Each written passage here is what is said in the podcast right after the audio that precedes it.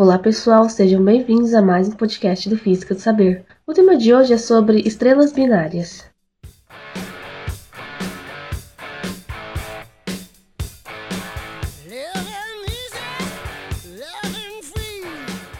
Os planetas do Sistema Solar orbitam em torno do Sol devido à gravitação. A força gravitacional se aplica também a corpos de massa comparável. Estrelas, por exemplo, podem orbitar uma em torno da outra. Na verdade, estima-se que a maior parte das estrelas da Via Láctea não sejam solitárias, como o Sol, mas parte de sistemas múltiplos, como binárias ou triplas. Se duas estrelas orbitam uma em torno da outra, mas mantendo uma grande distância mútua, elas evoluem de maneira independente e são chamadas de par separado. Se elas estão próximas o suficiente para que ocorra transferência de matéria entre elas devido a forças de maré, são chamadas de par próximo ou de contato.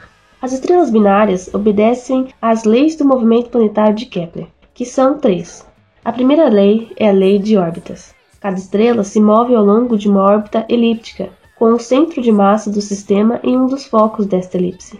Elipses são curvas planas, parte da família das cônicas e que se caracterizam por serem mais longas na direção de um eixo, o eixo maior.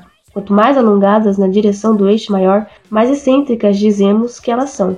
Elipses de baixa excentricidade são muito semelhantes a um círculo. A segunda lei é a lei das áreas. A linha que liga uma estrela a outra varre áreas iguais em intervalos de tempos iguais. Essa lei implica que os objetos se movem mais rápido quando mais próximos do centro de massa e mais lentamente quando mais distantes. A terceira lei é a lei harmônica. O quadrado do período orbital das estrelas é proporcional ao cubo da sua distância média uma à outra.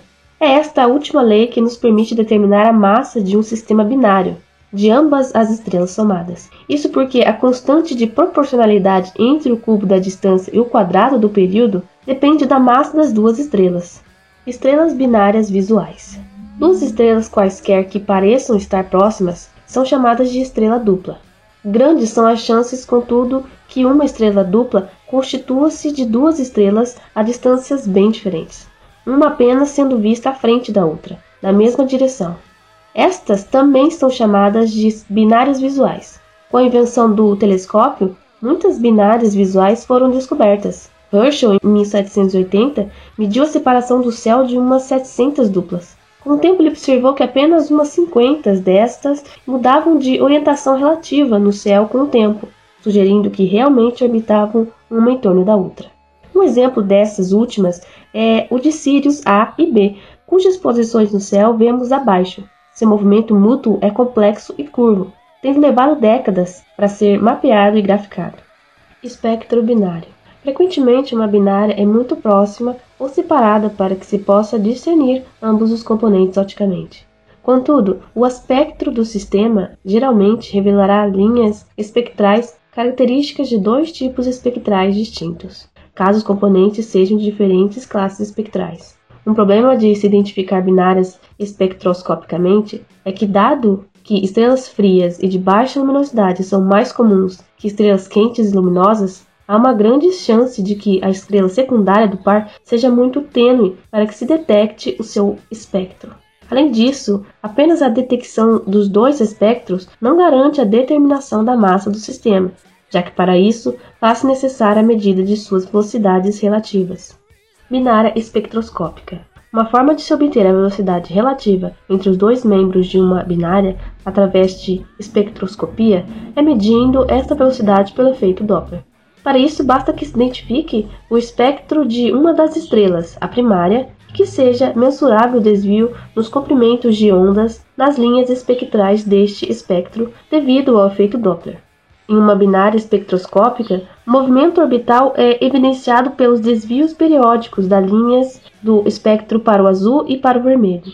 Binárias eclipsantes. No final do século XVII, astrônomos italianos notaram que algumas estrelas apresentavam quedas de brilho de até 30%. Medidas feitas posteriormente mostraram que tais variações de fluxo eram periódicas, com períodos de horas ou dias.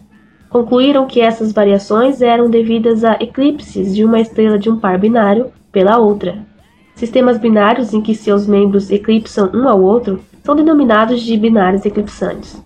As binárias eclipsantes são estudadas pelo monitoramento de suas curvas de luz, medido do sistema com o tempo. Quando a estrela menor, a menos luminosa, eclipsa a mais luminosa, há um mínimo mais profundo de brilho, e quando a secundária é eclipsada, há um mínimo menos profundo. Binárias de contato. Quando duas estrelas estão fisicamente muito próximas, é possível que efeitos de maré entre elas sejam importantes. Como as estrelas são objetos gasosos ao invés de sólidos, a atração gravitacional pode arrancar material de uma estrela e transferi-lo para outra. Dizemos então que trata-se de uma binária de contato, mesmo que a superfície das duas não estejam se tocando diretamente. Em alguns sistemas de contato, como o sistema de Algol, faz-se necessário o uso de simulações em supercomputadores para que se possa adequadamente modelar a transferência de massa. Gostaram do tema de hoje? Não se esqueça de nos seguir nas redes sociais. Estamos no Facebook e no Instagram, Física de Saber. Até o próximo podcast.